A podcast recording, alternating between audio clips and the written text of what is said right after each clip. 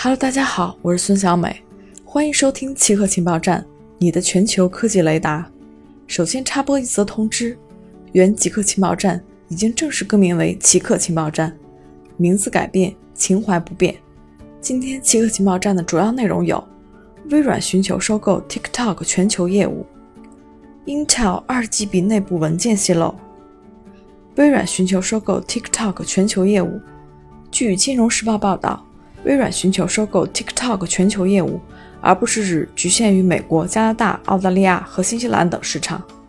知情人士提出，微软之所以收购 TikTok 全球业务的构想，是因为分割人力资源等后台职能的难度，也是为了确保 TikTok 用户在前往另一个国家后仍然能使用这款 App。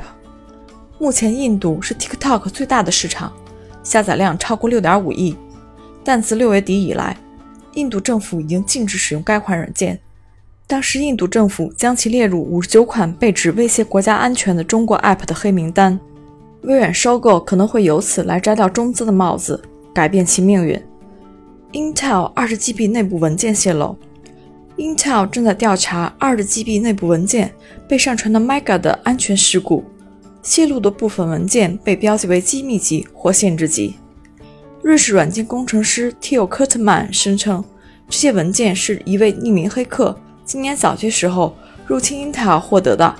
泄露的文件包括了 Git 代码库、开发工具等。